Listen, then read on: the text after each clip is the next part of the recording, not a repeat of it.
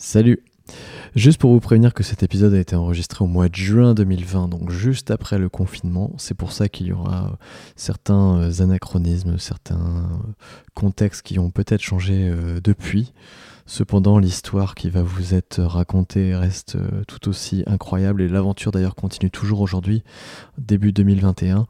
Donc c'est complètement d'actualité encore et ça le sera certainement dans les, dans les mois qui viennent, malheureusement, entre guillemets.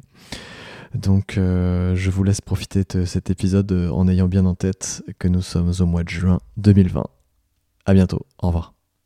Contrevent saison 2, ça commence maintenant. Ce truc où tu, tu, tu vois, ces bus qui partent de nuit dans une ville vide, dans des, sur des autoroutes vides. Tu vois, il y a un côté Walking Dead dans le truc. Toi, tu es dans ton bus, tu sais que as, tu sais que personne t'arrêtera, tu vois, que euh, même si les flics devaient passer, tu dis non mais mec, nous on va sauver le monde, tu vois.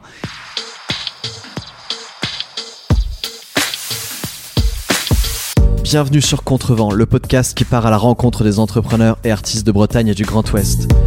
Je suis Simon Lefebvre, cofondateur de Moon Moon, collectif spécialisé en développement d'e-commerce Shopify sur Nantes, Rennes, Brest et Caen.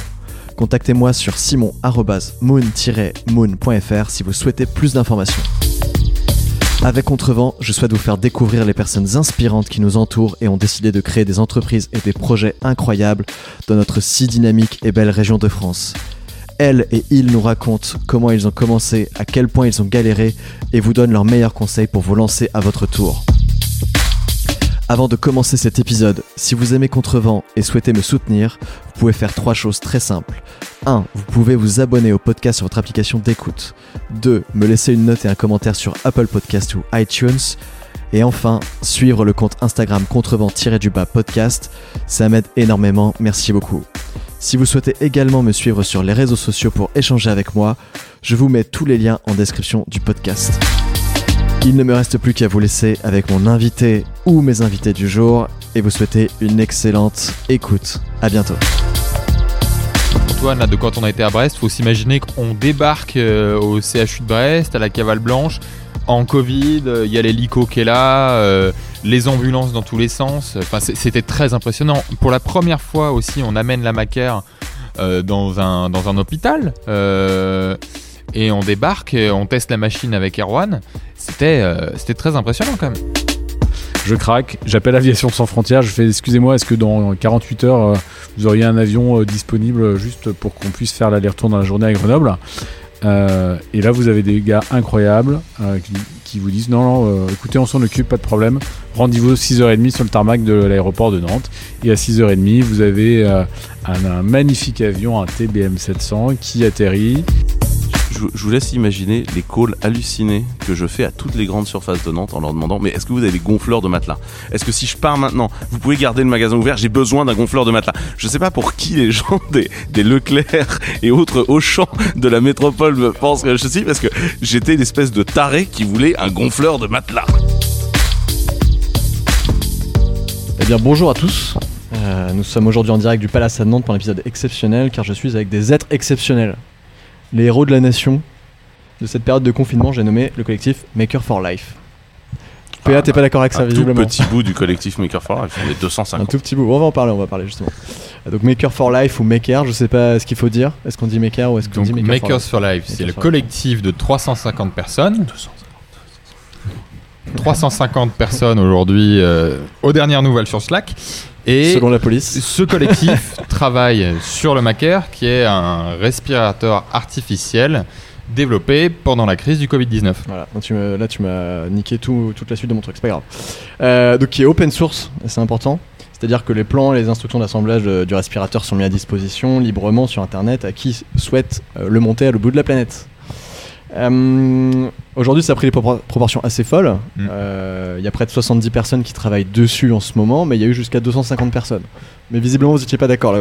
Bah, en fait, on n'a jamais pu réellement avoir un compte très précis parce que, comme euh, j'ai splitté l'organisation entre des équipes plus réduites, c'était pas toujours facile de savoir qui bossait sur quoi. Donc après, chaque sous-équipe recrée des sous-équipes. Et du coup, euh, des fois, on m'a dit, mais attends, tu te rends pas compte, euh, ils ont fait un travail incroyable, ces gens-là. Je disais, bah, je sais pas qui sont ces gens-là. Parce que les, choses sont, bien divisées et, ça, ça, a été un. c'est quelque chose d'incroyable là-dessus, je pense qu'il a été fait. Donc j'ai pas de compte exact en fait. Alors Simon, pour te donner un scoop, eh on est en train de publier euh, un document scientifique qui euh, a parmi ses auteurs le collectif Maker for Life. Et dans la liste des gens, on a pris tous ceux qui ont contribué à des degrés euh, variables, tu l'as dit, encore 70 personnes mobilisées aujourd'hui. Mais le décompte est au-delà de 350 personnes qui, à un moment, se sont intéressées à son projet. Et c'est peut-être une des caractéristiques du projet d'avoir accepté des engagements à géométrie variable. Super, il a placé euh, le mot. Il a, il a 30 points. Parfait. Euh, donc Maker for Life, c'est un, un collectif euh, qui est né ici à Nantes, euh, donc notamment avec euh, Baptiste Jamin et, et Quentin Indan en premier lieu, on en parlera tout à l'heure. Mais des personnes du centre hospitalier universitaire, dont Pierre-Antoine Gouraud fait partie, c'est ça? Je me je dis n'importe quoi. Tout à fait. Si on veut respecter les titres universitaires, qui ne sont parfois que des cache-misères, euh, eh bien, je suis professeur de des universités à l'université de Nantes et praticien hospitalier au centre hospitalier universitaire de Nantes. Superbe. Euh, vous avez travaillé aussi avec le CEA, le centre d'études nucléaires. euh, CEAA comme nucléaire, évidemment, euh, qui, est, qui est basé à Grenoble. L'énergie atomique. Énergie, ouais, énergie, on est- Commissariat, on est- non on est Et maintenant c'est alternative même. alternative, énergie alternative, ouais. Mais vous avez travaillé aussi, on en parle euh, de ces détails, c'est ce qui m'intéresse aussi, que vous avez travaillé avec Renault, avec Seb et plein d'autres partenaires. Est-ce que c'est une bonne définition déjà dans un premier temps du projet? Oui, et surtout, on a travaillé avec un grand collectif. Donc, on- plein de gens qu'on ne peut pas euh, nommer ici en détail, mais c'est ça qui a fait vraiment la force du collectif. Avec de 3h40, 450 personnes. Et c'est vraiment Ce qui amène En fait, d'avoir réussi à réunir euh, des individuels, des makers, des ingénieurs, des chercheurs euh, par la voix de Pierre-Antoine, euh, des industriels, euh, des médecins, et vraiment toutes ces personnes de la société civile. Ok, nickel. Eh ben, on a déjà bien introduit le projet. Euh, ce qu'on va faire, c'est que il y a certaines personnes qui vous connaissent déjà, certains d'entre eux qui sont déjà passés sur Contrevent, mais on va, je vais vous donner 15 secondes à chacun. On va commencer par Quentin à ma gauche pour vous présenter en 15 secondes qui vous êtes et qu'est-ce que vous avez fait dans le projet Maker for Life. Euh, du coup, je m'appelle Quentin Adam. Euh, au quotidien, je dirige une boîte, enfin une startup d'informatique qui s'appelle Clever Cloud. Et dans le projet Maker for Life, j'ai essentiellement travaillé sur la coordination euh, globale en fait du truc. C'était sur moi que ça reposait. Nickel. Grégory. Et euh, moi, je suis Grégory Tibor. Dans ma vie normale, je, suis, euh, je dirige le Palace, une plateforme d'innovation, un campus de start-up. Et dans le projet Maker, je fais partie de ces, de ces gens qui ne sont pas ingénieurs. Et, euh, et j'ai contribué activement sur la communication avec un rôle un peu particulier de on ne communique pas, les gars, calmez-vous, on verra ça plus tard. C'est la communication non communicative. Le seul porte-parole Et c'est un expert de qui ça, a voilà. été cité pour dire qu'on était en phase de non-communication. Il avait aussi le rôle de gérer l'approvisionnement en appareils à raclette. C'est un sujet dont on pourra reparler. L'approvisionnement On en appareils à On va en raclette. parler. L'important, c'est le succès. Il y en a autour de nous. Baptiste Je suis donc Baptiste Jamin, cofondateur de la société CRISP, qui est un logiciel de relations clients. Et donc avec mon associé Valérian Saliou, nous avons commencé au tout début euh, l'histoire du Macaire avec Quentin. Et donc nous avons travaillé sur euh, les prototypes des Macaires et on a vraiment suivi euh, l'histoire au tout début pour fabriquer les prototypes. Nickel. Et enfin, on finit par euh, le meilleur, le, le- le vrai qui a une raison d'être là. Et le professeur. Donc, je suis Pierre-Antoine enseignant, Gouraud. Pierre-Antoine Gouraud, je suis enseignant-chercheur à l'université euh, de Nantes depuis euh, 2015. Donc j'enseigne à la faculté de médecine. J'en profite pour saluer tous mes étudiants de la première année jusqu'au doctorat. Euh, et donc je suis un spécialiste d'immunogénétique et de médecine translationnelle digitale. Je m'occupe du numérique en particulier. Et j'ai une fonction hospitalière un peu particulière parce que je ne vois pas de patients, je ne suis pas médecin, mais je m'occupe, je traite, euh, je prends soin de l'ensemble des données qui sont générées par euh, l'activité du CHU de Nantes, c'est-à-dire 2,6 millions de patients, 130 millions de données structurées, 30 millions de documents. Et on est dans Contrevent, on n'est pas sur Arte, hein, Pierre-Antoine. Il fait la publicité. J'avais du CHU de était dans les têtes, mais c'est- Super. Et ben maintenant, euh, maintenant pour faire un peu de teasing et donner envie aux personnes qui nous écoutent, euh, j'aimerais que chacun d'entre vous nous donne euh, en une phrase sa meilleure anecdote de cette aventure Maker. Euh, et nous reviendrons dessus un peu plus tard. Est-ce que tu peux me donner en une phrase ta meilleure anecdote, Quentin? C'est quelqu'un d'autre, faut que je réfléchisse. Ah merde, ouais, Grégory, qui était en train de réfléchir aussi. Est-ce que tu peux passer à quelqu'un d'autre le temps que je réfléchisse? On coupera au montage. Euh, Est-ce qu'il y en a un de vous qui est prêt? Bon, allez, moi je me lance. Allez. Euh, moi Merci. je pense que c'est la première fois où on a testé euh, la macaire sur un animal, un cochon. Et donc bah voilà, moi je suis ingénieur, euh, j'ai jamais mis les pieds euh, dans un bloc opératoire. Et donc euh, avec Pierre-Antoine et euh, un autre ingénieur, le 3 avril, pour la première fois, on teste la macaire euh, qui est nouvellement prête. On l'avait fini à 5h du matin et à 8h.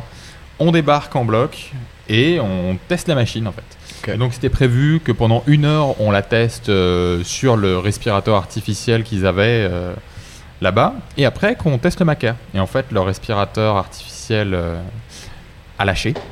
Et en fait au, au bout de 5 minutes on doit utiliser le macaire et euh, on s'en est vraiment sorti avec succès et on a fait respirer un cochon avec succès pendant 4 heures. Et c'était au bout de combien de temps après le tout début du, de l'aventure Il mec faut s'imaginer qu'on commence l'aventure le 16 mars et on teste pour la première fois la machine le 3 avril.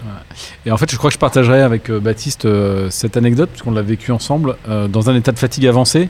Hein. 16 mars, euh, Quentin euh, me passe un coup de fil, il est, avec Baptiste, ils veulent faire un respirateur. 3 avril, euh, on fait respirer pendant plusieurs heures un animal grâce à une machine qui a été conçue dans l'intervalle, sans transiger sur les autorisations réglementaires, sans transiger sur la rigueur scientifique. Et on se rend même à peine compte, tellement on est fatigué, tellement on est dedans, de- du moment historique qu'on est en Ouais, train faut, de Il faut s'imaginer que la machine a été fa- terminée par les À ce ingénieurs. moment-là, on est en plus à pleine nuit. Nantes, on est au centre, on est, on est au CEA, on a déménagé euh, dans la nuit aussi. Enfin, c'est, c'est, c'est- On a traversé la très On vient France, juste d'arriver au CEA. Genre On- la veille, on, va arrive au CEA. on va revenir là-dessus sur euh, votre arrivée au CEA. On va parler un petit peu euh, de ce qui s'est passé avant. On va revenir là-dessus parce que c'est très intéressant.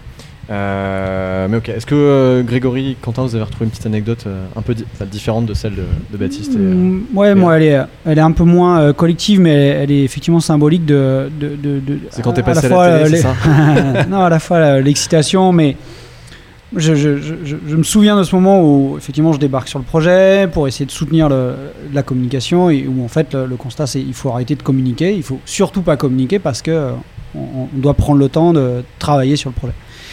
Et euh, je sais pas, quelques jours après, j'ai un appel de France 2 qui dit euh, Ok, on a chopé sur vos vidéos sur YouTube.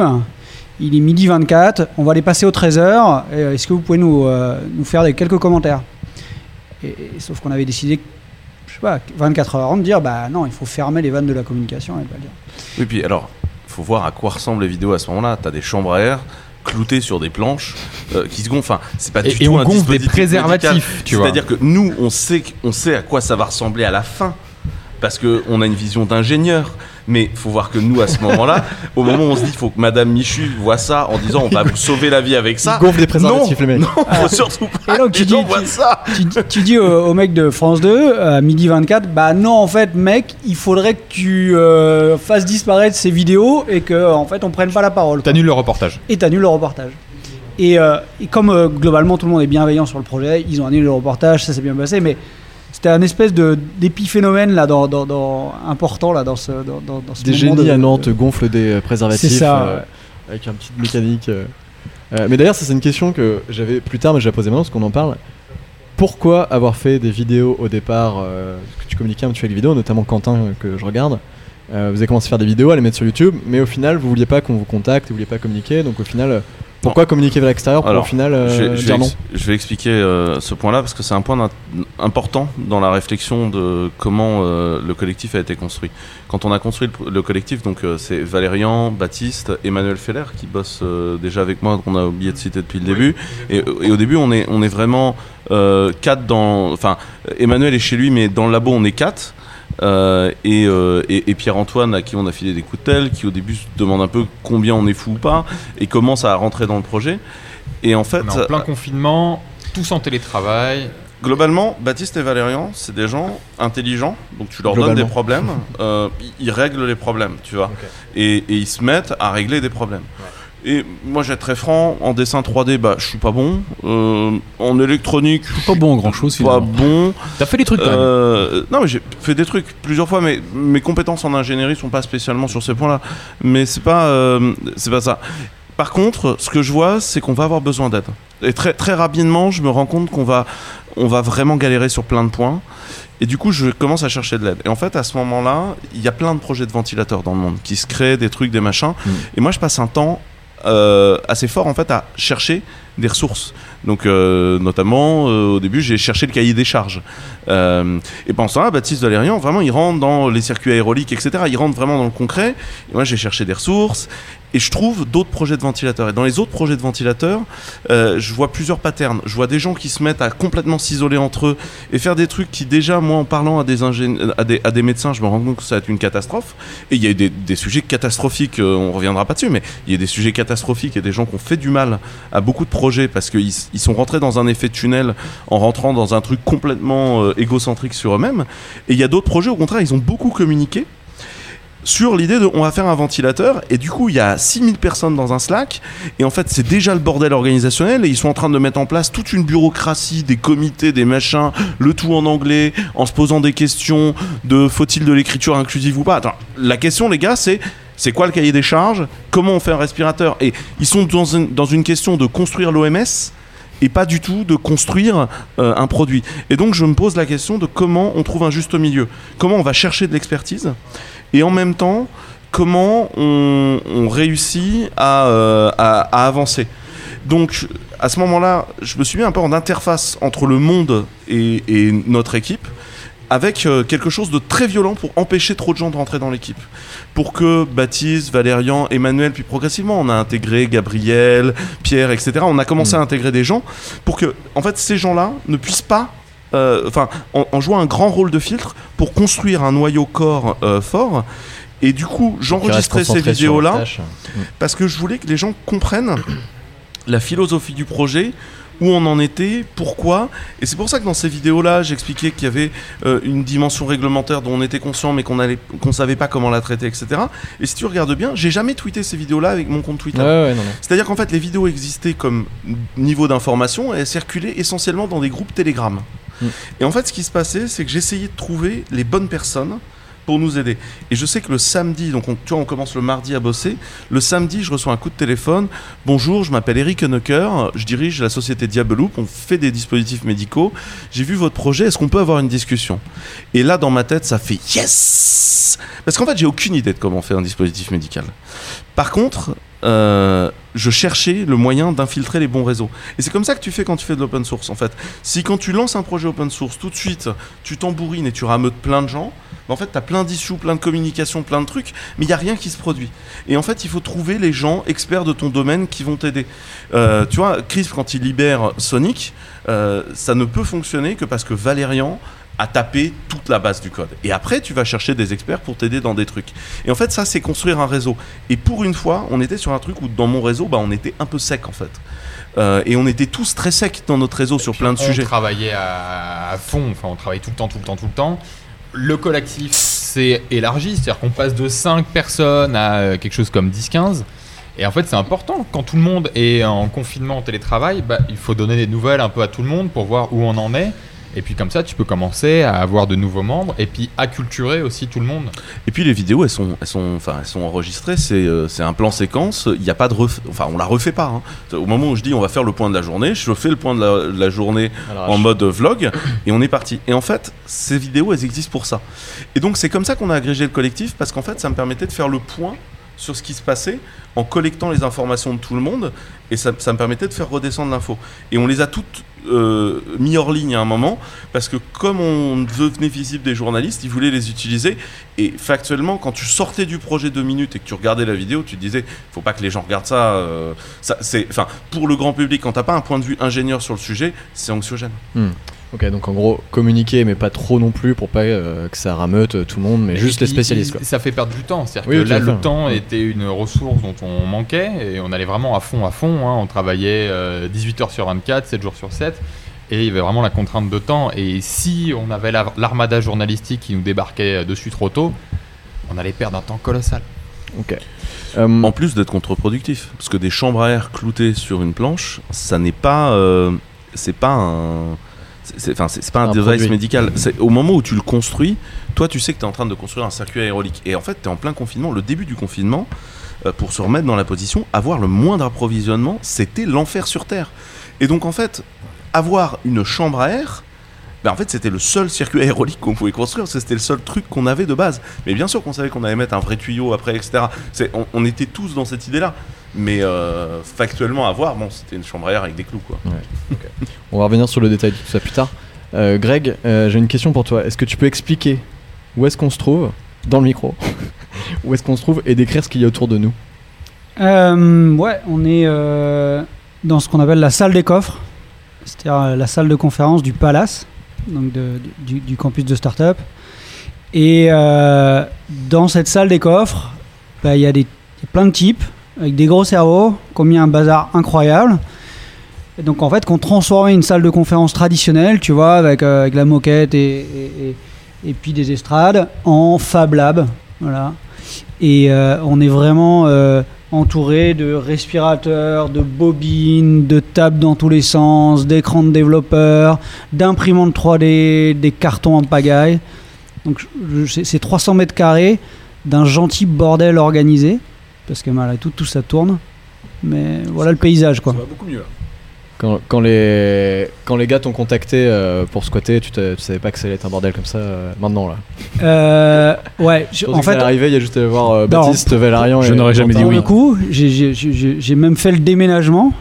Je, je suis allé- je suis allé les chercher un dimanche matin parce qu'ils étaient encore hébergés chez Crisp. Tout rentrait dans ma voiture, tu vois. Quelque chose près, dans un grand, un grand coffre, mais tout rentrait dans la voiture. Là aujourd'hui, je pense qu'il faut deux camions. Je, te confirme qu'on est rentré du CEA avec deux camions en fait. Donc euh, techniquement, il nous faut deux camions pour mettre tout le bordel. Alors c'est quelque chose que vous avez déjà raconté, euh, pas mal dans la presse, mais j'aimerais bien quand même que vous le racontiez en version peut-être short, euh, notamment Quentin, c'est à toi que j'ai posé cette question-là. Est-ce que tu peux raconter d'où est venue cette idée Alors, euh, enfin, c'est quoi le moment, le momentum euh, précis où tu t'es dit bon, on va faire un truc, puis euh, tu t'es lancé quoi. Enfin, Je pense qu'un peu comme tous les entrepreneurs, au moment où, le, confinement commence, c'est un peu le moment où on se met tous sur cette histoire de bon, en fait, c'est quoi cette histoire de pandémie? Parce qu'avant, sinon, on a nos histoires et, des fois, ce qui se passe dans la, dans la presse et dans l'info euh, nous concerne moins, enfin, on est moins dessus. Et en fait, euh, à ce moment-là, euh, on prend les chiffres. J'étais avec ma copine à la maison et je prends les chiffres et je me dis, il y a un problème de ventilateur en fait avec. Enfin, tu vois, tu as, ce moment où tu as trop de gens que tu vas mettre sous ventilation mécanique parce qu'ils font un, un SDRA en fait. Euh, donc un syndrome de détresse respiratoire aiguë. Et du coup, bah, comme en fait le, le syndrome de détresse respiratoire aiguë, c'est pas un truc qui arrive toutes les deux minutes non plus en médecine euh, au quotidien. En fait, des ventilateurs faits pour gérer de la SDRA, il y en a pas. euh, il y en a pas des tonnes en fait, ça ne sert à rien le reste du temps. Enfin, on n'a pas besoin d'en avoir 6000 dans un CHU. Et en fait, à ce moment-là, euh, il est clair que ça va être la, la- la chose qui est mise sous contrainte. Et je file un coup de tel à, à Baptiste, euh, qui était déjà en train de regarder En fait, les trucs du MIT. exactement Ce qui se passait, c'est que nous, euh, le jour même, en fait, on commençait à étudier pour faire un prototype, voilà, de respirateur. Et en fait, comme par hasard, on reçoit l'appel de Quentin. Et, et- et, voilà, on se dit, bah c'est parti, on y va. On arrête tout ce qu'on fait, on y va. Et là, vraiment, nous, on arrête tout ce qu'on fait. Et le pire, c'est que le lundi, je, quitte, le palace en disant à un des employés du palace Je pense que la semaine prochaine, je reviens ici et je mets en place une fabrique de respirateurs. Et je sens bien dans les yeux de la personne qui me dit en face Oui, oui, on verra. Quentin a complètement picolé. Encore une fois, il fait, dit n'importe quoi. Et le, le dimanche, on était là et on, foutait, on commençait à foutre le bordel. Le mercredi, on avait les premières personnes qui ne viennent pas de Nantes, qui commençaient à vivre sur place. Le jeudi, on était tous confinés dans l'hôtel d'à côté et on était 30 à bosser full time. Ouais, C'est-à-dire qu'on a, on a enregistré, je crois, les Growth Tech dans cette même pièce, euh, je crois, au mois de mars, yes. au mois de février. Euh, Non, moi, c'est une des premières fois que je venais dans cette pièce-là. C'était magnifique, c'était bien structuré avec des estrades, etc. Là, on est dans la même pièce et c'est un joyeux chaos. C'est-à-dire qu'il y a des tables partout, des imprimantes 3D, euh, des fers à souder, des câbles dans tous les sens. Et c'est incroyable comment ce, ce lieu a complètement changé d'âme en, en un mois. PA, tu voulais dire quelque chose? Je, je crois que c'est important de. euh, c'est euh, chouette de voir à quel point on a déjà pris du recul sur notre propre histoire. Mais ce qui est difficile à reconstituer, c'est à quel point l'incertitude marque chaque étape de la progression du projet. Et effectivement, euh, quand euh, en tout début de confinement, euh, eh bien, Quentin m'appelle, d'abord tout le CHU est en train de se réorganiser, hein. c'est absolument mon- monumental, c'est 12 000 salariés, il y en a à peu près 4 000 qui ont été directement impliqués dans le, Covid. Donc tout le monde réorganise ses services, l'AREA, mais pas seulement, l'organisation du, télétravail. Et fondamentalement, euh, la phrase dont on devrait tous se souvenir, c'est on ne sait pas. On ne sait pas si on va avoir des, si on a des masques, on ne sait pas si on va besoin d'avoir des masques, on ne sait pas si on va avoir assez de curares, on ne sait pas si on va être capable de réorganiser euh, les, euh, les- d'augmenter notre capacité de- jusqu'à la tripler hein, notre capacité en ligne de réanimation. Et oui, on ne sait pas si on a assez de respirateurs en France, on ne sait pas si on va en manquer euh, dans le Grand Ouest. La réponse que je donne à Quentin, c'est probablement pas dans l'Ouest, ou en tout cas, on manquera d'autres choses avant de manquer de respirateurs. Mais ça ne veut pas dire que le défi ne vaut pas la peine d'être relevé. Oui, puis de toute façon, ce, ce respirateur, depuis le début, avait vocation, enfin, avait vocation et ça l'est, d'être open source et du coup de servir pour des pays euh, peut-être euh, plus Ouais. pauvres qui ont moins de moyens. avec euh, une vision France, au début etc., qui n'était pas exactement la même. Moi, je pensais que tout le monde pouvait assembler son respirateur. Et en fait, la- l'une des grandes découvertes de la qualité réglementaire, donc euh, c'est très important à comprendre, mais au moment où Eric et Marc, donc de Diabelou, prennent dans le projet, ils, ch- ils changent beaucoup notre, vision aussi du projet, parce que c'est eux qui nous ont appris ce qu'était de créer des dispositifs euh, réglementaires. C'est incroyable. Enfin, moi, j'ai jamais vu Eric et Marc en vrai, et j'ai l'impression de les connaître depuis 10 ans, euh, parce que parce qu'en fait, on bosse tout le temps ensemble. Et, euh, et en fait, euh, ce qui se passe, c'est qu'un dispositif médical, ce qui est certifié, c'est pas ses plans, c'est euh, son processus industriel de conception. C'est-à-dire qu'en fait, à ce moment-là, on a été obligé de shifter légèrement notre approche, Mhm. parce qu'en fait, tu peux pas imprimer ton respirateur chez toi et t'en servir, enfin, et demander à un médecin de s'en servir. Parce qu'en fait, euh, ça ne sera jamais réglementaire. Et, et ce serait une pratique illégale de la médecine, et ce, enfin, ce- serait assez grave en fait, juridiquement. Tu, tu peux pas demander ça à des médecins. Par contre, ce que tu peux faire, c'est créer des plans open source et avoir plusieurs industriels qui s'en emparent, les produisent et permettent, avec cette conception faible coût, etc., d'obtenir un agrément rapidement pour le distribuer en masse. Et ça, c'est quelque chose qu'on comprend à T plus 10 jours. Quoi. En tout cas, c'est une, valeur qui, paradoxalement, vient d'un milieu de la santé qui est très bloqué par ces normes et qui pourtant retrouve une valeur qui est très connue dans le monde de l'entrepreneuriat des startups. C'est-à-dire que c'est pas l'idée qui a de la valeur, c'est l'exécution. Euh, Et donc on retrouve ça dans euh, la mise sur le marché d'un dispositif médical. L'idée, le fonctionnement, c'est très bien, mais en fait la valeur, la barrière d'entrée sur le marché, c'est toute la validation réglementaire qui certifie le processus de fabrication de A à Z. Pourquoi? Parce que dans la santé, le coût des erreurs n'est pas celui qu'on peut avoir dans du logiciel. C'est avec la vie de patients en réanimation que l'on joue, entre guillemets.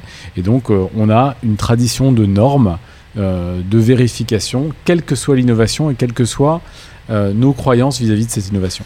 Et c'est- ça qui a tué un certain nombre de projets de respirateurs open source. C'est qu'en fait, euh, c'est des gens, ils n'ont pas réussi à faire le pont avec la santé, à se comprendre et à, absorber la différence culturelle.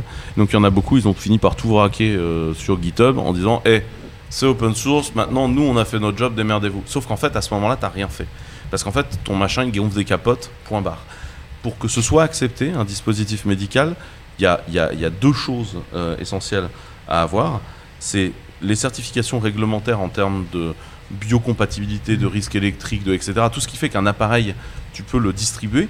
Donc euh, que ce soit euh, la non-diffusion de particules, les- le fait que l'électricité soit jamais ingérée, parce que tu vois, s'il flambe, des questions sur tout. Euh, Mais, même- les vis, les tuyaux qu'on utilise, tout. Il faut que tout ça soit dans une liste. Et quand Et tu fais ton dispositif, chaque vis, tu as une rêve de vis. Tu ne changes pas de rêve de vis au milieu de ta série. Changement de rêve de vis, recertification. Enfin, vraiment, il faut, faut- faut voir. Et quand on vous dit ça, c'est le moindre point de colle, le moindre machin. Vous, vous faites une pièce, elle est normée, vous avez besoin de la recouper pour qu'elle rentre, elle n'est plus normée. Hmm. Donc, En termes de logiciel. C'est-à-dire que nous, euh, start-upers, on est habitués à faire du logiciel. Le logiciel, euh, dans nos métiers, chez Clever, chez Crisp, on le met à jour euh, dix fois par jour. Enfin, c'est pas un problème. Là, sur un respirateur, Ça marche pas comme ça. tu dois le considérer comme une pièce mécanique. Donc ça, c'est la première partie de ce qui fait la norme. Et le dispositif médical, la deuxième partie, c'est l'étude scientifique. Et là, l'étude scientifique, c'est des médecins qui prennent euh, en charge une, notion. Je, vais essayer de vous le transcrire en vocabulaire start mais l'étude scientifique, si vous voulez, c'est des gens qui écrivent à propos de ce que vous faites, qui génèrent des résultats, mais en vrai, ça ressemble plus à de l'influence sur Instagram d'influenceuses euh, dessus c'est- On c'est- voit si vous voulez, pas une spec. pas possible. Je ne peux pas vous pas laisser dire ça, monsieur Bourdin. Je ne peux pas vous laisser dire ça. Euh, non, c'est une, c'est une étude scientifique. Oui, elle répond à sa temporalité propre. Et euh, c'est euh, avec toute la tête froide, la froideur d'une étude scientifique. euh, c'est sûr que quand on est en période de crise, cette, cette froideur, cette rigueur scientifique, elle n'est pas facile à intégrer, à accepter, y compris dans Non, notre C'est- c'est pas ça temporalité. C'est c'est le fait que l'étude scientifique, ce qui la valide, c'est pas c'est pas ce qui est écrit dedans, c'est les noms des gens qui l'ont écrit. Clairement. Enfin, et ça se sent, c'est vraiment ce- les noms des gens en première page. Non, tu- Alors, on va pas débattre de ça aujourd'hui. on va s'arrêter sur ce sujet-là. Euh, moi, PH, j'étais intéressé de savoir, euh, au moment où euh, Quentin, si c'est Quentin qui t'a contacté, qu'est-ce que tu faisais à l'hô- à l'hôpital à ce moment-là? Quelle devait être ta mission? Et comment tu as réussi à t'organiser pour, d'un coup, arriver ici, tu vois? Qu'est- Qu'est-ce que t'as dit l'hôpital? Non, non, vous restez là. Euh. Alors il y, a- deux aspects. Moi, je, donc, je dirige un service euh, qui s'occupe euh, plutôt des données au CHU et donc j'organise mon service pour qu'on soit aussi efficace qu'à la normale, mais chacun étant chez soi en télétravail. C'est la même chose. donc un, un enseignant-chercheur en faculté de médecine, il a trois, il a trois, trois missions. Une mission hospitalière, une mission de recherche, je dirige une équipe de recherche, euh, donc c'est pareil, une quinzaine de personnes, des doctorants, etc. Et puis il y a aussi euh, toute la question des cours. Euh, J'avais des cours de programmer euh, en première année de médecine, donc il faut les enregistrer, les préparer, etc. Un de mes soucis, c'est de répondre à Quentin, de lui donner les bons éléments pour les faire progresser, sans gêner tout l'hôpital qui est en train de se, de se réorganiser. Et donc on a été, euh, dès le vendredi matin, je suis euh, à l'école des infirmiers euh, anesthésistes réanimateurs diplômés d'État. Je récupère un, un, mannequin qui a été une des stars des vidéos de Quentin, des ballons, des tests, du tuyau, etc. Donc je fais ce lien en étant assez parcimonieux pour pas consommer du temps à un hôpital qui est en train de se préparer à une vague. Euh, et malgré tout, euh, euh, la vague, on l'a en nous aidant beaucoup parce que nous, à l'époque, on était avec des pièces imprimées en 3D, on commençait à avoir un proto, mais globalement, on le testait sur des préservatifs. Et ça a vachement aidé parce que d'un coup, on a un mannequin, on a du matériel, et là, on peut brancher euh, ce qu'on peut appeler un pré-macaire, enfin, une ébauche de trucs, quoi. Et on le branche sur le mannequin euh, fourni par euh, Pierre-Antoine, et en fait, on voit que ça marche. Ok. Alors, Pierre-Antoine, tu es une personne qui a été contactée par Quentin, mais il y a d'autres personnes ici euh, qui sont euh, normalement dans cette pièce en train de travailler, euh, vous- qui sont rajoutées au projet, des gens de Paris, euh, peut-être d'autres endroits, je sais plus, de Vendée aussi, euh, je crois. Euh, Il y a notamment Gabriel qui est juste derrière que vous avez euh, contacté via Twitter. Baptiste, c'est ça que tu me disais. contacté, Est-ce que tu peux raconter, est-ce que tu peux raconter GitHub. ça?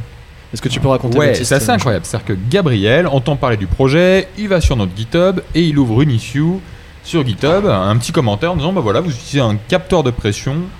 Moi, je pense que c'est pas bien comme capteur de pression. Dans mon métier, j'ai l'habitude de- d'utiliser des capteurs de pression. Je peux vous aider.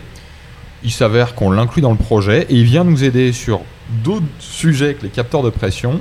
Au début, Gabriel, on travaille ensemble sur Telegram euh, à distance. Il est à Paris. Et en fait, à un moment, bah, ils se rendent compte que euh, moi, j'imprimais les pièces euh, ici, que lui, il fallait qu'il modifie les plans. À un moment, il se dit, c'est plus possible, je viens.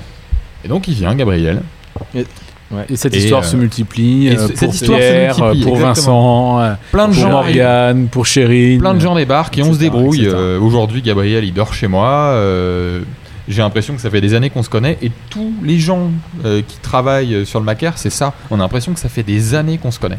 Et, et en plus, Gabriel est arrivé super humble sur cette question de capteur de pression. Là-bas, en fait, t'as des bandes tests de capteurs de pression. T'as à peu près tout ce qui se fait comme capteur de pression sur le marché. En fait, c'est le bidule de Gabriel parce qu'il bosse un peu pour son client aussi. Et en fait, c'est le bidule de Gabriel. Il était vraiment expert en fait des capteurs de pression. Et, et ça va être très dur quand vous allez devoir vous séparer. Là, ça va être un peu euh, la fin de. On va pas se Est-ce séparer que- comme est-ce qu'il ça. y est-ce qu'il y a une, une fin à ce projet-là? Ça devait être dans mes questions le plus long, long- Il n'y a après, pas mais- vraiment de fin parce qu'en fait il y a des missions différentes qui s'arrêtent à des moments différents et puis chacun a des exigences différentes de reprise de son boulot pas pareil. Donc euh, enfin globalement quand on est rentré de Grenoble, les gens qui étaient à Grenoble, bah, on s'est plus ou moins euh, tous, euh, on était moins présents. Euh, donc la, la partie très intense de conception, effectivement, elle est, elle est finie. Pour autant, il y a encore du boulot et, et c'est assez compliqué parce qu'on a tous repris plus ou moins le boulot euh, normal à côté et on fait ça en plus Ouais. et on fait tout rentrer dans la même journée, ce qui fait des journées très longues. Mais, euh, mais aujourd'hui, on est dans un temps plus lent de l'assertif, de l'indus, de etc., qui est pas exactement la même chose. Il y a, il y a beaucoup de papier, quoi. J'ai une question euh, un peu chauvine, entre guillemets, je vais te la poser à toi, Greg, mais tout le monde pourra donner son avis. C'est est-ce que ce projet aurait pu avoir lieu dans une autre ville qu'à Nantes Euh, oui, Je posais la question. probablement j'ai envie de dire oui parce que c'est le genre de truc, euh, tu sais, on a tous envie de se dire euh, le jeu à la nantaise, la culture nantaise, etc. J'ai envie de dire oui, mais sans, sans, sans, sans exclure que l'idée que probablement à Nantes, il y a une communauté, un écosystème, il y a des connexions, il y a une taille de ville, il y a une densité qui est, qui est- qui a probablement un, tu vois, un, un bon mix euh, pour que ce soit possible de le faire ici. Mm. Euh, mais, mais surtout, ça a été possible parce que euh, il y, a, il y a vraiment, euh, moi je, je le dis toujours avec grande modestie, euh, j'ai- pas fait grand chose dans le projet, probablement que j'ai été utile, mais j'ai pas fait grand chose, je suis- pas contributeur de, l'ingénierie. Mais il y a des gens brillants à la base, c'est ça le truc, c'est qu'il y a des gens brillants et il y a une capacité de ce projet à avoir, à, à- à avoir attiré des gens brillants. C'est-à-dire le, le- le brillant attire le brillant. Et ça c'est magique. Et, et effectivement, ça a dépassé largement les frontières de Nantes. Je pense qu'il y, a- il y a- il y avait un bon terreau, mais il y avait surtout des bonnes tronches à la base. Et les bonnes tronches, elles auraient pu exister ailleurs. Bon, moi, Le projet, il est pas seulement nantais. Enfin, Oui. sans Paris, ça se fait pas parce que l'équipe de Diabloop elle est à Paris. Sans Grenoble, ça ne se fait pas. Hmm. Enfin, encore une fois, le CEA Grenoble, point très très important dans le projet. Sans, sans le CEA, ça se faisait pas cette histoire. Euh, on a aussi récupéré plein de Brestois. Enfin, le, projet, Ouais, il est ok. Le, labo est à Nantes, euh, mais Disons qu'il y a, a peut-être une explication de pourquoi ça part d'une ville comme Nantes et pas comme une ville comme Paris. Je pense que ça aurait pu arriver euh, dans d'autres villes que Nantes, mais je pense qu'un projet similaire aurait pas, aurait pas pu se faire initialement à Paris pour euh, différentes raisons. Que... Je pense déjà que l'avantage que Nantes soit une ville plus petite, ça a permis euh, au tout début, on a pu trouver des pièces. Euh, tout simple, mais on est la première, euh, la première semaine, il a fallu qu'on se débrouille à trouver des vis, euh, de l'électronique euh, 44. Enfin, ça, ça n'aura pas été possible en une ville comme Paris. Paris, c'est beaucoup plus grand, ça n'aura pas été possible. je, je vous laisse imaginer les calls hallucinés que je fais à toutes les grandes surfaces de Nantes en leur demandant Mais est-ce que vous avez des gonfleurs de matelas? Est-ce que si je pars maintenant, vous pouvez garder le magasin ouvert? J'ai besoin d'un gonfleur de matelas. Je sais pas pour qui les gens des, des Leclerc et autres Auchan de la métropole pensent je suis parce que j'étais l'espèce de taré qui voulait un gonfleur de matelas. Et ils te les ont gardés. On pouvait prendre comme notre Et- voiture, et- tu vois, pour, pour aller chercher ce. Et, ils ont joué le jeu justement. Ça finit comment cette histoire là qu'on t'appelle les, les grandes surfaces? On a eu des gonfleurs de matelas. Ouais, ouais, on les a vraiment eu. Peut-être une, une remarque, euh, euh, d'abord sous la forme un peu américaine. Euh, j'ai passé 7 ans à San Francisco et j'ai trouvé dans ce groupe que ce qu'on appelle des euh, A-players. C'est-à-dire des mecs euh, qui savent très bien, euh, même s'ils sont un peu jeunes entrepreneurs ou avec un, un putain de caractère comme Quentin, euh, c'est des gens qui savent très bien qui ils sont, ils n'ont pas besoin d'écraser les autres, ou etc. Et ces gens-là, quand on les met ensemble, en fait, euh, ils entrent en émulation. Euh, et c'est exactement ce qu'on a vécu. Chacun à sa place, chacun avec ses compétences, son expertise, son passé. C'est vraiment les A-players qui rentrent en, en- en émulation les uns avec les autres, versus les B-players qui sont plutôt à se tirer euh, vers le bas et à chacun protéger son carré. Si je te la fais en version euh, France Culture, euh, la valeur qui nous rassemble, c'est la xénophobie. Apostrophe A privatif xénophobie. L'absence de peur de ce qui est de ce qui est étranger.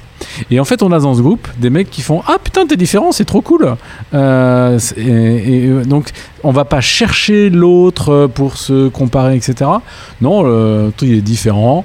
Euh, et ben, il a des trucs à dire et il est incroyable. Baptiste beau est un type incroyable euh, avec euh, Et oui, je Valérian. suis incroyable. Avec il faut le dire. C'est des, c'est des, enfin, Crisp, euh, je comprends pas toujours très bien ce qu'ils font, mais c'est des types absolument incroyables. Quentin est un type euh, incroyable euh, et on est extrêmement différents et ça, et il n'y a pas de hiérarchie de valeurs ou euh, de comparaison qui tiennent. C'est pas Mm. la question. On est là tous ensemble et on a relevé le défi un peu fou de construire ce respirateur Macaire. et, et pas Grégory seulement est des incroyable ingénieurs. euh, il y a, il y a des, il y a- Non, mais il y a des- absolument. des gens font J'ai oublié de le dire. Mor- Mais Grégory est incroyable. Morgane et Sandra qui sont venus faire les approvisionnements. Je, je vous laisse imaginer, tu es en pleine zone de confinement, personne n'arrive à bouger des pièces. Et là, tu dis à Morgane et Sandra, j'ai besoin de tel rêve de capteur. Trouve-le et fais-le venir le plus vite Ce possible. serait bien qu'on l'ait dans Enfin, 3 heures en fait. C'est un cauchemar de trouver des trucs comme ça. Enfin, euh, mais c'est des moments de folie furieuse.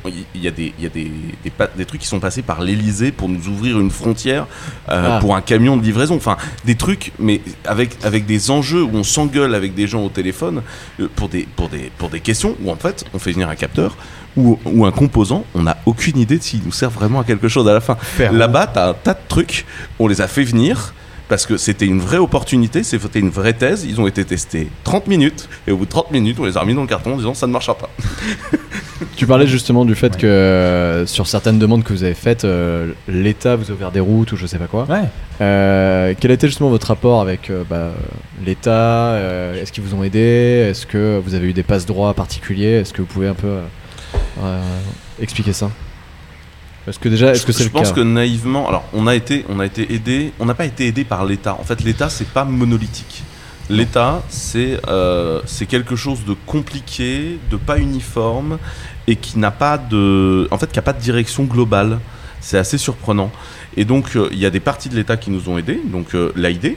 Euh, on a déposé un projet à l'agence d'innovation de la défense, ils nous ont financé et ils nous ont nommé un correspondant et quand on lui demande un truc, ce mec-là pousse tant qu'il peut pour que ça se produise. Euh, le CEA, qui est une partie de l'État, hein, qui nous a aidé très fort en mettant à disposition son financement, ses bureaux, ses chercheurs, euh, son réseau. Et en même temps, le CEA lui-même étant une organisation très complexe, il y avait des gens du CEA qui tiraient dans les pattes des autres gens du CEA. Et puis de l'autre côté, on a prévenu en permanence tous les ministères, les machins, etc. Beaucoup de gens nous ont dit c'est super bien ce que vous faites, merci. Et puis voilà. Mais pas de proactivité. Et puis en même temps, quand tu viens les voir avec un problème très précis, bah, tu peux obtenir des problèmes. Moi, j'ai des gens à faire dormir à Nantes, il n'y a pas d'hôtel ouvert, j'ai besoin que vous fassiez ouvrir un hôtel. Bah, ça a l'air con comme ça, mais faire ouvrir un hôtel en plein confinement, euh, c'est monté très très très très haut dans la hiérarchie de l'État pour qu'un hôtel soit réouvert et c'est passé par les correspondants locaux de la directe qui ont fait leur boulot en fait ici de nous aider et c'est un boulot qui est dur euh, qu'ils ont fait et ils nous ont aidés mais c'est Ouais. pas l'État qui se met Non. derrière toi en tant que force uniforme Ouais, En tout cas, ouais, il y a, je des- y a un nombre l'esprit. d'actions qui ont été mises en œuvre absolument énorme. Faire atterrir euh, des avions à Nantes juste pour nous amener du matos. réouvrir des avions des aéroports enfin il y a des, y a des pistes qui ont été allumées pour qu'on puisse faire atterrir des avions J'ai des photos. Euh, en fait, euh, Je suis intéressé pour les avoir. Je crois que l'idée, l'idée qu'il y a un, un État homogène euh, qui se- pourrait se mettre en marche derrière nous, c'est, c'est un- c'est une vue de l'esprit. En fait, il y a des gens qui euh, prennent des risques mesurés dans un cadre institutionnel contraint et qui ont pris conscience qu'on est dans une situation hors norme. Et ils agissent en conséquence. Et puis, il y a des structures, il y a des process qui euh, n'arrivent pas à se mettre à la hauteur des événements et euh, qui deviennent finalement des contraintes pour un projet euh, comme le nôtre euh, qui a décidé d'avancer et qui a décidé fermement d'avancer. On l'entend dans la voix de Quentin. en fait, dans une crise, il y a des gens qui se révèlent et qui deviennent extraordinaires. Et puis, il y a des gens, ils, prouvent leur médiocrité. Ok. Euh, on va, on va, euh, parler un petit peu du respirateur en tant que tel, même si vous avez énormément communiqué dessus euh, dans, les, dans les médias, etc. Mais il y, a- il y a certaines questions que je trouve assez intéressantes. Euh, c'est un truc que tu as déjà évoqué notamment Quentin sur euh, la composition euh, du respirateur qui a des pièces. Vous avez fait exprès en, en fait, en gros vous avez fait exprès d'avoir des pièces qui ne sont pas des pièces de respirateur classiques d'hôpital pour ne pas justement demander ces pièces aux fabricants et du coup les limiter dans la production de respirateurs classiques. Mais c'est complètement dingue. C'est que initialement, Vous avez pris des on est- batteries de, de On est dans les bureaux de chez Crisp et en fait le nerf de la guerre euh, de notre respirateur c'est quand même de produire de l'air, euh, générer un flux d'air et en fait on ne savait pas comment gérer ce flux d'air. Au début on parlait de gonfleur de camping, on a utilisé ça et après on s'est dit mais ça suffit pas, faut, faut gonfler beaucoup plus. Et en fait on a eu des idées et en fait on s'est dit pourquoi pas des moteurs de drone et donc on, a démonté le, le drone qu'on avait fabriqué avec Valérian, euh, il gueulait un petit peu, ah non, on touche pas au drone, du coup euh, j'ai j'ai pris toutes les vis du drone, tous les moteurs, et on a réussi à faire euh, une turbine avec ça. La turbine, elle était bien, mais elle allait pas encore assez haut en pression.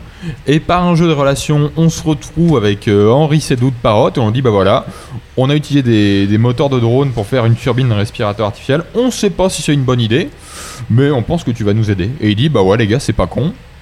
Euh, je pense qu'on peut le faire. Je vais appeler mon usine en Chine et je vais voir ce qu'on peut faire. En parallèle, en Chine, ils rebobinent en urgence des moteurs, ils nous les envoient. Euh, on arrive à faire des turbines euh, avec Parrot. Et voilà, aujourd'hui, on se retrouve Les- avec une turbine de classe premiers- médicale. Les Euh, deux premiers s'appellent 1 et 2. En fait, c'est les numéros de série, c'est Ouais. 1 et 2. et on se C'est- retrouve littéralement, c'est un truc qui a été fait par nous grâce à Parrot. Ok, donc c'est Et des se, turbines voilà, par tu vois, par, par hasard, tu vois, on se dit, bah, c'est la pénurie, on n'a qu'une seule chose à disposition, c'est des, des moteurs de drone. Eh ben, on, on va faire un respirateur avec des moteurs de drone, tu vois. Et il se trouve que euh, certains de ces moteurs sont qualifiés air médical, comme euh, certains moteurs de jacuzzi. Et on a par là un moteur de jacuzzi qui délivre du 3 mètres cubes à la minute. Vous, vous parlez de tout ça, des, des avions qui atterrissent, du matos que vous allez commander, Ouais. etc. La question c'est qui finance tout ça Que- Comment ça s'est passé Alors- Comment vous avez trouvé les fonds Je, je voudrais vraiment adresser un, un merci euh, à la Fondation de l'Université de Nantes et aux donateurs qui, avant la crise, ont dit bah voilà Pierre-Antoine, je te fais un chèque parce que on sait que tu l'utiliseras bien pour tes recherches. C'est cet argent-là, euh, et vous pouvez encore envoyer des dons euh, à la Fondation de l'Université de Nantes, qui est en fait capital parce que c'est des gens qui nous font confiance pour utiliser cet argent à bon escient. C'est relayé par euh, l'AID qui accepte notre proposition de, de recherche, euh, Quentin l'a évoqué. Et puis c'est aussi euh, le CEA qui joue vraiment son rôle, qui dit nous on prend des projets et on les emmène vers l'industrialisation. Et donc ils ouvrent des lignes de commande pour qu'on puisse assurer les approvisionnements en vue du- d'une démarche industrielle. Et, et- et- et la région Rhône-Alpes et la région Pays de la Loire. En fait, on n'a pas tous les dossiers de financement, pour être honnête, euh, de, de ça. C'est en train de se settle. Euh, donc, euh, plusieurs gens ont, financé. En fait, il y a aussi des boîtes qui ont financé Bah au oui. démarrage. Au démarrage, chez Chris Clever, qui ont commencé par, par financer. Des boîtes comme Parrot. et puis, et puis après, c'est Parrot qui a financé. Mécénat de compétences. ST. Microélectronique, on les appelle, on leur dit on a besoin de puces. Et les mecs nous disent ok, mais c'est bien ce que vous faites. Et puis vous avez On besoin de puces, on va vous envoyer des puces. Les mecs nous ont envoyé un camion de puces. Ils, ils m'ont envoyé pour 45 000 balles de puces en fait. Genre sur un coup de téléphone. Ok, on les connaissait avant, mais, mais, mais voilà. Et, et, et, et en plus, on n'utilise que du ST dans toute la machine parce que enfin, ST c'est des très bonnes puces. Et, euh, et du coup, on est, euh, on est sur un. Enfin, plein de boîtes ont financé. Genre, je sais pas exactement qui a financé quoi pour l'instant. Et je sais pas si un jour on arrivera à terminer les comptes. Mais on a été financé par beaucoup de gens qui ont fait du bon boulot. Et la- la- la- le Maker, c'est aussi une aventure universelle. C'est-à-dire que tout le monde a, a contribué, les entreprises, euh, les administrations, tout ça. Et donc, euh, c'est pas, c'est pas qu'une seule entité, c'est un- vraiment une multitude d'entités qui ont, vraiment aidé à. des gens comme Tronico, ils nous ont mis à disposition euh, des, des gens et des gens et des gens pendant des semaines avec, euh, avec un boulot incroyable qui a été fait à ce niveau-là. Puis leurs usines de production se sont mobilisées également sur le sujet. Enfin, et, et, c'est- et ça, voilà, des gens comme Pesé, c'est- un usineur euh, dans la vallée de l'Arve, euh, dans le Haut-Jura. C'est eux qui font les, valves de haute précision là qu'on a designé avec, euh, et, c'est eux qui les font. C'est- un mec qui a bossé jour et nuit pour nous terminer nos, protos. et ça, c'est des petites PME. Et ça prouve que grosse boîte, petite boîte, recherche, public, indépendant. euh, Gab, euh, c'est un indépendant en fait. Mm. Donc euh, lui, il met tout de côté et il va bosser gratos pour un projet. Euh, euh, Tu vois, on est au palace, ils nous font même pas payer la salle des coffres. Tu vois, c'est gratuit. Ah, Tu sais pas ça encore. Alors on va, on va. Il nous reste plus beaucoup de temps, donc j'aimerais qu'on parle un petit peu de, de Grenoble et du passage euh, à Ouais, Grenoble. c'est très intéressant. Voilà, exactement. quelques formules à placer. Est-ce que euh, vous pouvez nous raconter comment euh, vous en êtes venu à aller à Grenoble, quel a été euh, ce moment de contact? Et après, j'aimerais, Greg, que tu nous racontes ce transfert de tout ce petit monde euh, jusqu'à Grenoble, dans des bus, la nuit, c'est ça? C'est Pas du ça. tout. Exactement. Non.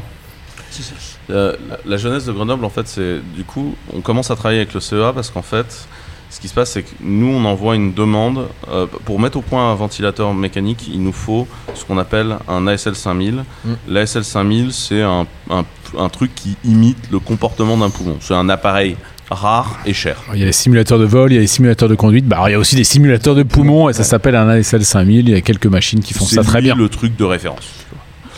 Et du coup, on demande à tout le monde de nous trouver des ASL 5000. Et dans les contacts de Diabeloop, il y a le CEA, parce que le CEA est actionnaire de Diabeloop.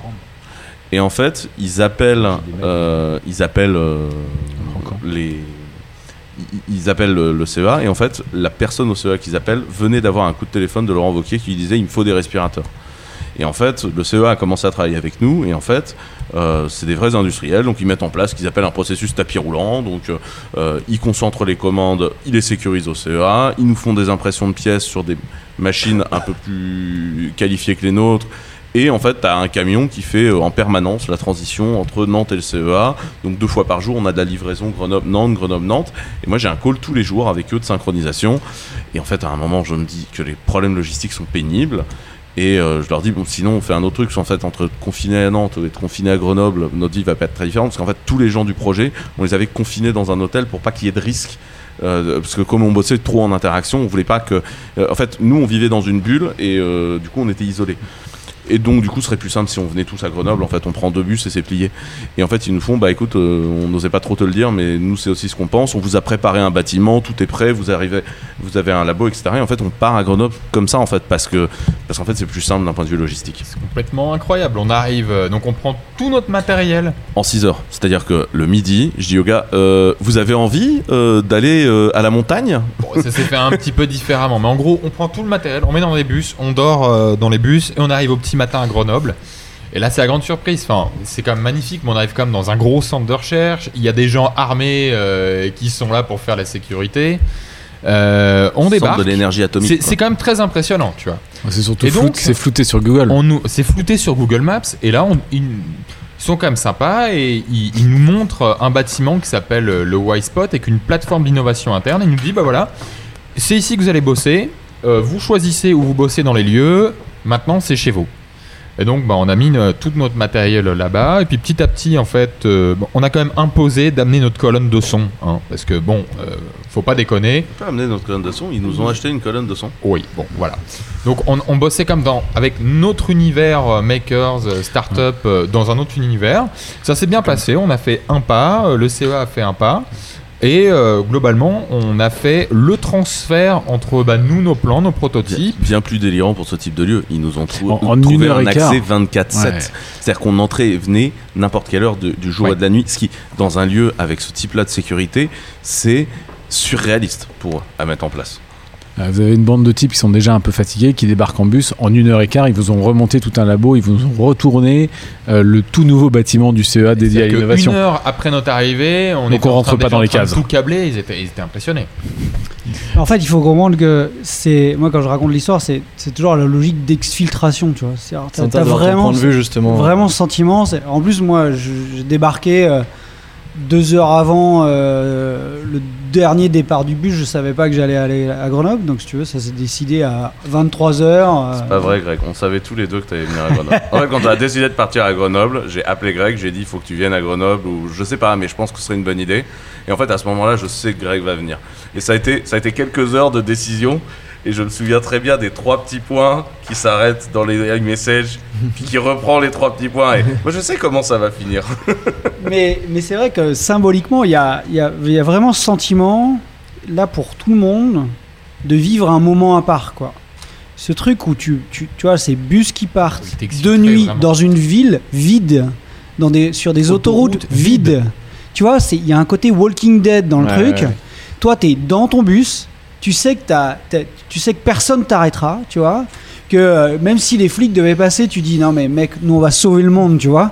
Et personne t'arrête. Vous aviez des petits passes euh, Oui. particuliers. Mais oui 5 véhicules entre Nantes et Angers. 3 dans le sens inverse, 2 dans notre sens. 5 véhicules entre Nantes et Angers. que vous avez croisé C'est tout. Pas plus. Pas mieux. Mais c'est vrai que c'était fou, c'est symboliquement ce, ce- ce- ce trajet de nuit, cette exfiltration de, Et vraiment- ville vide à ville vide, Ouais. fou.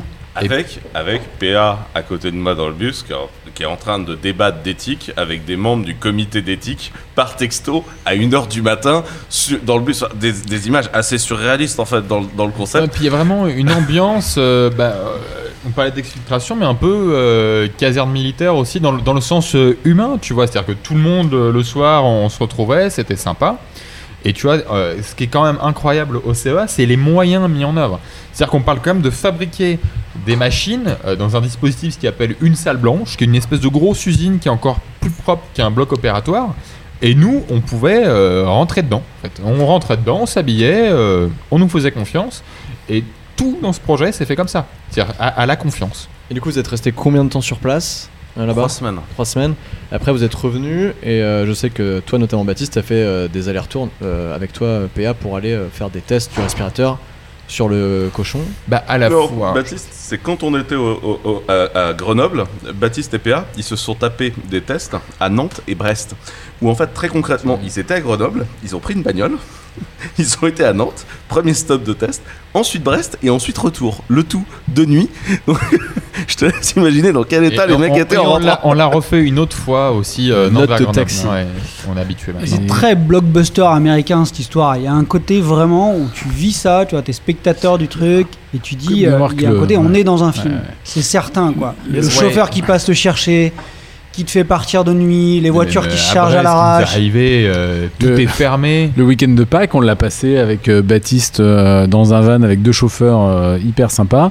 Mais à 22h15, quand on se dit merde, faut qu'on dîne, euh, en fait, c'est couvre-feu à, à- c'est couvre-feu à Brest, c'est la veille de Pâques. Et euh, eh ben, euh, notre. Bah, en fait, c'était des chauffeurs de VIP. Alors en fait, tu leur dis, euh, bah, j'ai faim, ils trouvent à manger. eh, deux kebabs, sauce blanche harissa, avec des frites. Et voilà, tout est fermé, ils se démerdent, euh, ils rouvrent le store et on mange. Euh, maintenant, j'ai envie de parler un peu des, rencontres. Vous avez rencontré énormément de gens dans, tout ce, projet. Euh, je vous demandais, je vous posais la question à, chacun d'entre vous, c'est quoi la rencontre la plus dingue que vous avez faite pendant ce, ce, ce Ah, je- projet Je, peux pas, je peux pas en, je, je peux pas, Sans- on peut pas en, dehors, en dehors de cette équipe ici, évidemment, l'accord équipe, mais plutôt des personnes de l'extérieur. Je sais que Baptiste, on a discuté, tu me disais que vous- y avait les ingénieurs de chez Renault F1 qui ont débarqué. Ouais, alors bon, il y a bien sûr les ingénieurs de Renault F1. Moi, il y a bien sûr Gabriel qui est ici présent, qui dort en chez moi. En dehors de l'équipe. En dehors de l'équipe. Et Rouen Ler, euh, je pense vraiment, on parlait de, avec Pierre-Antoine là, de quand on a été à Brest, faut s'imaginer qu'on débarque euh, au CHU de Brest, à la Cavale Blanche, en Covid, euh, il y a l'hélico qui est là, euh, les ambulances dans tous les sens, enfin c'était très impressionnant. Pour la première fois aussi, on amène la macaire euh, dans, un, dans un hôpital, euh, et on débarque, et on teste la machine avec Erwan. C'était euh, c'était très impressionnant quand même. Pour- moi, c'est moins impressionnant parce qu'effectivement, euh, je connais le milieu de l'hôp- de l'hôpital et, on a dans cette crise euh, vraiment des CHU qui se mobilisent et des gens qui travaillent les uns avec les autres. Voilà, je descends jamais dans les services techniques de plomberie du CHU de Nantes. Je débarque et je repars les bras couverts de tuyaux flexibles pour pouvoir assembler les, les, les macaires. Je pense que c'est vraiment un continuum de, euh, de générosité qui se répondent les unes aux autres. Celle des makers, elle est évidente, elle se voit dans nos interactions, euh, mais euh, voilà, la personne qui s'occupe des livraisons ou, ou du drive chez Leroy Merlin, elle nous a débrouillé à peu près tout ce qu'on pouvait essayer de récupérer dans les rayons. Ou, les gens, des, les, les- le responsable, un des responsables biomède au CHU de Nantes, qui s'appelle Michael Evnas, qui la première fois, enfin, je sais pas comment le mec a continué à nous prendre au cerveau, la- la- la- au sérieux, la première fois qu'on a débarqué, on avait un tas de merde en plastique euh, à la colle, fixé sur une planche de bois avec de la, avec plus ou moins de la chambre à air. Et c'est surtout que surtout quand on a voulu tester, on s'est rendu compte très vite bah, qu'on pouvait pas connecter la machine euh, à l'air médical. On avait emmené une imprimante 3D, donc sur le coup, on a imprimé un connecteur pour se connecter sur son truc. Enfin, et, et- et je sais pas comment le mec a fait pour nous prendre encore au sérieux après l'espèce de- d'expédition de, branquignol qu'on était ce jour-là. Ouais, c'était assez décevant, mais après, bah, ça nous a rendu plus forts. On s'est rendu compte de certains, euh, bah, certaines choses à faire et on a amélioré la machine dans tous les sens et ça a vraiment euh, permis de faire euh, les macaires qu'on a ici. Et quelque chose comme une semaine après, un peu plus d'une semaine après, on revient avec une machine à tester et la machine a été radicalement différente. Et euh, je pense que ça a surpris tout le monde. Euh, les deux pilotes de Iroise Aéroformation, euh, Gabriel Olivier. euh, Parce qu'on a fait Denis. aussi un aller-retour en avion à Grenoble à un moment. Moi, au bout de 4 quatre, au bout de ma septième et ma ma sixième et ma septième traversée de la France en plein confinement, je n'en peux plus de dormir à l'arrière d'une voiture où, où, euh, le siège ne s'allonge pas. Je craque, j'appelle Aviation sans frontières, je fais excusez-moi, est-ce que dans 48 heures euh, vous auriez un avion euh, disponible juste pour qu'on puisse faire l'aller-retour dans la journée à Grenoble? Euh, et là, vous avez des gars incroyables euh, qui, vous disent non, euh, écoutez, on s'en occupe, pas de problème. Rendez-vous 6h30 sur le tarmac de l'aéroport de Nantes. Et à 6h30, vous avez un, magnifique avion, un TBM 700, qui atterrit. C'est l'ancien avion du PDG de, de Barilla. Et une heure et quart plus tard, à 600 km/h de moyenne, nous arrivons à Grenoble. Et c'est magnifique. Et, et on n'aurait pas pu le faire autrement parce que enfin, cette nuit-là, moi, j'ai- quasiment pas dormi. J'ai quasiment fait le palace euh, de l'avion direct. On, l'a fait quand même en voiture, euh, mais c'est vrai que c'était exténuant. Enfin, on arrivait à un stade où c'était plus possible. Parce C'est pour ça que que pas, pris c'est pas comme si les mecs se reposaient après les, les passages en voiture. quoi. Même si j'étais très euh, enjoué de prendre l'avion, j'ai refusé d'y aller pour cette raison. J'en pouvais plus les allers-retours. En fait. C'était super fatigant. Et Grégory, est-ce que tu avais une rencontre toi, particulière qui t'a qui t'a marqué dans, dans tout ce. Non, bah, c'est pareil, comme tout le monde, c'est difficile d'isoler, mais euh, ce, qui est, ce qui est frappant, et même dans, la, dans le rapport avec les journalistes, tu sais, euh, quand- je suis pas un pro des médias, même si j'ai un, un peu de culture, mais euh, culture média, mais, mais tout le monde te dit à la base, fais gaffe, tu sais, les journalistes, etc. Alors, oui, tu peux garder le, ce, ce sens-là euh, au fond de ta tête, mais en fait, la réalité, c'est que sur un projet pareil, tout le monde est bienveillant, en fait. Et, la- ce, qui, a été euh, formidable dans le truc, c'est ça, c'est la bienveillance de tout le monde. Et ça s'est même vu jusque dans les, médias où chacun a considéré l'histoire du, journaliste de France 2 qui annule son truc 35 minutes avant. Je pense pas qu'il l'aurait fait sur un, sujet euh, qui méritait autant de bienveillance. Le projet euh, le mérite, mais tout le monde a, lâché tous ses réflexes naturels parce qu'en fait on était en train de faire un truc bah voilà euh, Et comment ça- utile euh, Comment et, pourtant, on flippait sur les médias parce que l'ambiance dans les médias était très dure. Des gens qui s'affrontaient. Il y avait cette histoire de Didier Raoult et compagnie, avec beaucoup de tensions comme ça.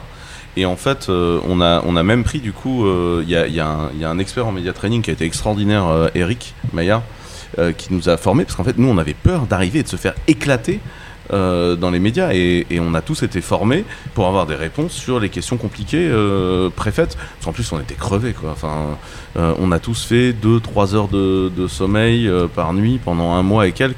On, était un peu éclatés quand même. Et comment vous l'avez vécu justement cette, cette période médiatique où vous avez été vachement relayé euh, par Le Monde, euh, par bah, toutes les chaînes nationales, etc. On était Tous au les journaux euh, fait. l'ont fait. hein. Mais oui, oui, mais est-ce que est-ce que c'était plaisant à faire ou euh, vous vous êtes senti obligé de le faire enfin, Pour être sincère, on a, quoi, délivré, la- on a délivré ce qu'on devait délivrer. Euh, Il y avait un message, fallait qu'on le passe. On savait ce qu'on devait passer comme message.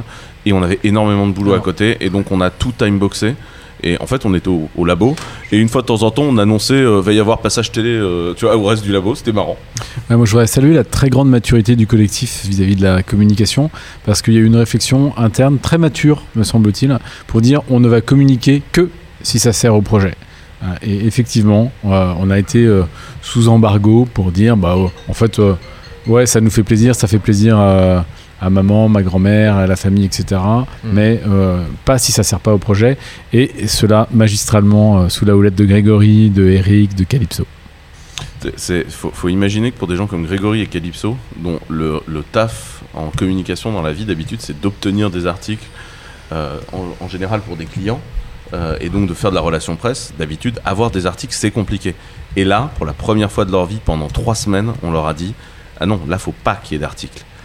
Et t'as toute la presse nationale qui t'appelle, ce que tu rêves d'avoir dans toute ta carrière depuis le début, et tu dis non.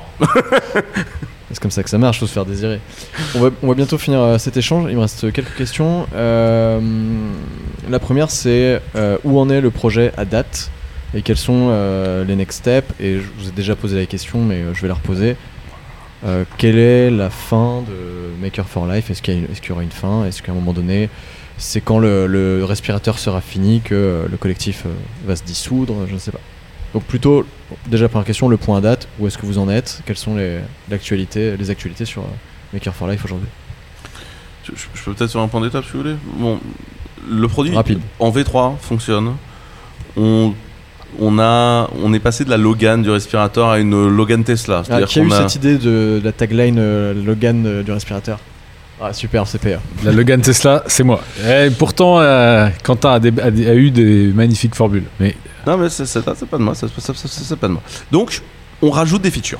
Euh, Pourquoi? Euh, Parce que euh, parce que tous les en fait tous les médecins qui vont être confrontés à un respirateur n'ont pas les mêmes expériences et les mêmes vécus. Et notamment, au début, on a beaucoup travaillé avec des très grands spécialistes de la ventilation mécanique qui, du coup, sont très à l'aise avec certaines notions. Euh, mais qui c'est moins vrai pour des médecins qui ont des attributions plus larges au quotidien et qui vont donc du coup être déjà moins à l'aise avec le sujet mais qui ont besoin de s'en servir. Mhm. Donc on a rajouté des fonctionnalités, on a fiabilisé des choses, euh, on a aussi euh, changé des choses d'un point de vue réglementaire que même en faisant très attention au début on n'avait pas changé. Et là on a une définition de la V3 qui est bien figée, comment la construire, la concevoir, etc. Tout ça c'est propre. Pour autant, on n'a pas arrêté, donc on a rajouté des fonctionnalités compliquées, hein, le trigger inspiratoire, c'est-à-dire quand quelqu'un est mal, euh, euh, mal euh, endormi, le fait de pouvoir reprendre des inspirations et de changer ton cycle respiratoire. Il lutte, il lutte contre le respirateur qui est là pour l'aider, et c'est normal parce qu'il se réveille. Et donc, du coup, il faut réussir à s'insérer dans son cycle respiratoire. Enfin, c'est une gestion de la donnée qui est plus compliquée. On a, on a intégré du LoRa pour être capable de remonter des, les données. euh, donc, des choses qui ne se font pas d'habitude dans ce type d'appareil. Le, dispositif médical standard est, est- est un truc euh, assez standalone qui ne sait pas remonter et communiquer avec d'autres dispositifs, remonter de la donnée, permettre de participer à des études scientifiques. Bon, bah, Baptiste euh, et moi, on vient de l'informatique. hein, donc, euh, nous, s'il y a de la donnée qui est produite quelque part, on va se démerder pour la remonter. Donc euh, on, va chercher de la donnée, on la mange, on la remonte. euh, par exemple sur la LoRa, c'est Semtech en direct et le, mec a inventé LoRa qui nous file euh, des coups de main là-dessus. Enfin, on a on a tout remonté dans du Warp 10 euh, qui est une base de données qui vient plutôt de mon monde de la big data en fait, qui est pas du tout utilisé d'habitude dans ce type d'application et qui nous a beaucoup aidé. Enfin, on, a là quelque chose de disruptif. Donc on a une V4 qu'on est également en train de définir, on fait de la R&D dessus. Elle est plus faite pour plus d'industrialisation, mais aujourd'hui la V3 fonctionne. Elle est industrialisée en industrie. Euh, donc ça veut dire que on, travaille avec le groupe SEB à en produire beaucoup, en masse, on sait comment le faire. Et l'autre partie, c'est qu'on attend l'autorisation des essais cliniques. Donc c'est pas la mise sur le marché. Les essais cliniques, c'est le droit de le brancher sur un être humain. Il y a, il y a deux endroits où on te donne l'autorisation de brancher sur un être humain. Il faut deux autorisations. Un truc qui s'appelle le CPP, le Comité de protection des personnes, euh, qui considère l'intérêt éthique de ton essai qui lui nous a dit oui déjà et la NSM qui est plutôt sur la partie réglementaire euh, qui aujourd'hui nous pose encore des questions. C'est très important de respecter le temps des institutions. Le CPP qui est là pour protéger un participant à une recherche. hein, et la NSM qui est là pour évaluer la dangerosité, la certification des processus que nous avons mis en œuvre. Et après l'étude clinique, donc là on peut le Mm. tester en vrai sur des patients, après tu as la mise sur le marché pour, euh, pour faire simple. Et on parle avec d'autres options de régulation également aujourd'hui. Donc ça voilà, c'est sûr, là où on en est. On a des machines, industrialisation faite, nous on continue à améliorer des trucs parce que tant qu'on y est, on y est. Et on est en attente des autorités euh, de régulation. Et sur la suite, en fait, comme tout produit, je pense que c'est un produit qui va avoir une vie. J'espère qu'il va être réinternalisé dans plusieurs entreprises. Après, on ne sait pas quand est-ce que sera la fin et est-ce qu'il y aura une fin. Moi, je pense que le dispositif médical aujourd'hui, c'est un marché où, si tu le regardes, les marges sont énormes. Parce que c'est chiant, c'est réglementaire, c'est bidule. Euh, et t'as des gens qui aujourd'hui se gavent sur ce marché-là parce que c'est chiant d'y aller. Et en fait, je pense que c'est un marché qui a été délaissé euh, parce que c'est trop compliqué. Et c'est un marché qui du coup est en retard. Il n'y a qu'à regarder les logiciels qu'on donne aux praticiens dans les hôpitaux pour comprendre la misère euh, technologique que c'est. Euh, je pense que le traitement intelligent de la data dans la plupart des dispositifs médicaux est juste indigent. Euh, on est sur euh, de l'algorithmie des années 90 au mieux. Euh, c'est des appareils qui sont d'abord mécaniques et électroniques avant d'être logiciels, alors que nous on a d'abord du logiciel et ensuite on l'enrobe dans quelque chose de physique. Et je pense qu'aujourd'hui, il y a une opportunité d'open device dans la santé. Il y a une opportunité de changer le modèle économique de la santé, de faire des processus qui communiquent, de, définir les protocoles de communication des dispositifs médicaux. Et donc je pense qu'il y a quelque chose à faire autour peut-être d'une fondation, peut-être d'une entreprise. Mais je, je pense que ce qu'on a déjà créé est la première pierre de révolutionner ce marché. Je ne sais pas ce que tu en penses, Pierre-Antoine, mais je ne pense pas qu'il y ait nécessairement une fin, en fait. Alors je crois que. Enfin, alors je me prononcerai pas euh, sur les pratiques euh, des institutions qui sont aussi mes employeurs. Euh, en revanche, je trouve intéressant dans le propos de, de Quentin qu'on on voit bien les deux visages du projet. On a une maquère en V1 qui a tout l'essentiel, mais rien que l'essentiel. C'est une machine de crise qu'on peut produire extrêmement vite n'importe où dans, dans le monde. Et ça, c'est la réponse à la crise. C'est le génie des ingénieurs français, cet élan de générosité qui s'est mobilisé. Et puis, il y a la Maker V2, V3, V4, V5, qui est en fait une nouvelle génération de dispositifs médicaux destinés euh, à la ventilation mécanique. Et les machines du futur ressembleront paradoxalement beaucoup plus à notre Maker que aux dispositifs commerciaux qui sont aujourd'hui sur le marché. Et je crois que c'est ça, euh, d'avoir saisi la crise qu'est le Covid pour créer une rupture technologique. Euh, eh bien, merci. Je vais poser une toute dernière question, très rapide. Euh, que peuvent faire les gens euh, qui nous écoutent pour vous aider Je ne sais pas de quelle façon. Est-ce que déjà ils peuvent vous aider Bah déjà, si oui, que peuvent-ils faire il est possible d'aller sur notre GitHub, le GitHub de Makers for Life, regarder les plans, nous aider. euh, ça, c'est tout à fait possible. Et vous pouvez envoyer des dons à la fondation de l'université euh, de Nantes. Je mets un point d'honneur à rendre compte en toute transparence. On est transparent sur le code, on est transparent sur le, le design, l'open innovation du projet. Eh bien, ces, ces dons euh, dédiés à la recherche, sur la data, euh, c'est vraiment l'argent qui a été mobilisé extrêmement rapidement au tout Et début de projet. Dites-nous, Pierre-Antoine, comment on fait pour faire un don? Euh, vous allez sur euh, le site web de la fondation de l'université de Nantes et sur la page d'accueil, vous trouverez un site qui euh, héberge les dons qui euh, sont destinés au projet que je Et on, porte sur la data. bien, euh, on coche bien euh, pour le projet Macar. Euh, non, moi, je, ce que ce que ce qu'on peut attendre des gens, parce que globalement le projet avance. Peut attendre des gens, c'est pour moi c'est un vrai euh, un vrai point de départ, c'est de dire euh, comment on s'inspire de ce genre d'aventure pour en refaire plein d'autres en fait. Tu vois, quand on parle beaucoup du monde d'après, ce qui a été fait aujourd'hui avec ce projet-là, c'est sûrement une bonne base de travail pour inventer le monde d'après.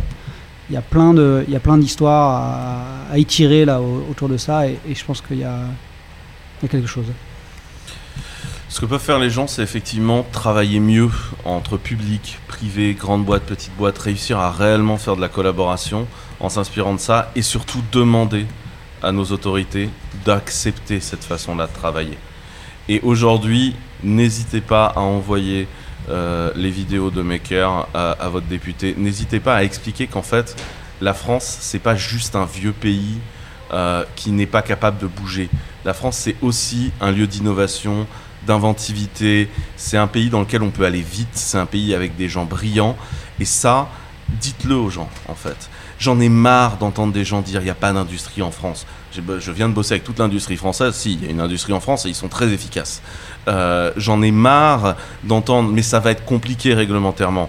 Oui, évidemment, si tu poses la question à la personne qui est en charge de la réglementation, ce sera compliqué. C'est son rôle d'être chiant. Par contre, euh, dites à votre député et pourquoi c'est compliqué? Est-ce qu'on peut pas simplifier ça? Donc vous voulez nous aider? Eh ben aidez-nous à le construire le monde d'après en disant bah en fait faire des choses vite, bien et intelligemment c'est possible et en poussant tout le monde dans cette dynamique là, dans une vision positive de la société. Eh bien, merci messieurs, merci d'avoir accepté cette invitation et on se retrouve très bientôt. Merci Simon. Salut à tous. Merci. Merci de nous avoir écoutés. Si tu es arrivé jusqu'ici, c'est que tu as dû apprécier l'épisode. Si tu veux soutenir le podcast et m'aider à continuer de le faire vivre, tu peux t'abonner au podcast sur ton application d'écoute, mais aussi, et c'est très important pour tous les podcasteurs, me laisser une note et un commentaire sur iTunes et Apple Podcast, même si tu n'as pas ces applications. Ça m'aide vraiment beaucoup. Viens également me dire ce que tu as pensé de l'épisode en message privé sur Instagram, contrevent-du-bas podcast. Je réponds à tous les messages. Si vous voulez retrouver mon invité et suivre son actualité, retrouvez tous les liens évoqués dans cet épisode en description du podcast. Enfin, n'oubliez pas d'aller écouter le podcast Les Growth Tech, G-R-O-W-T-H espace T-E-C-H, et de vous y abonner. C'est un podcast qui mêle humour et actualité startup dans lequel je suis accompagné par une équipe de talents. Je te souhaite une bonne journée ou une bonne soirée. On se retrouve dans deux semaines. Kenavo. Bye. Ciao.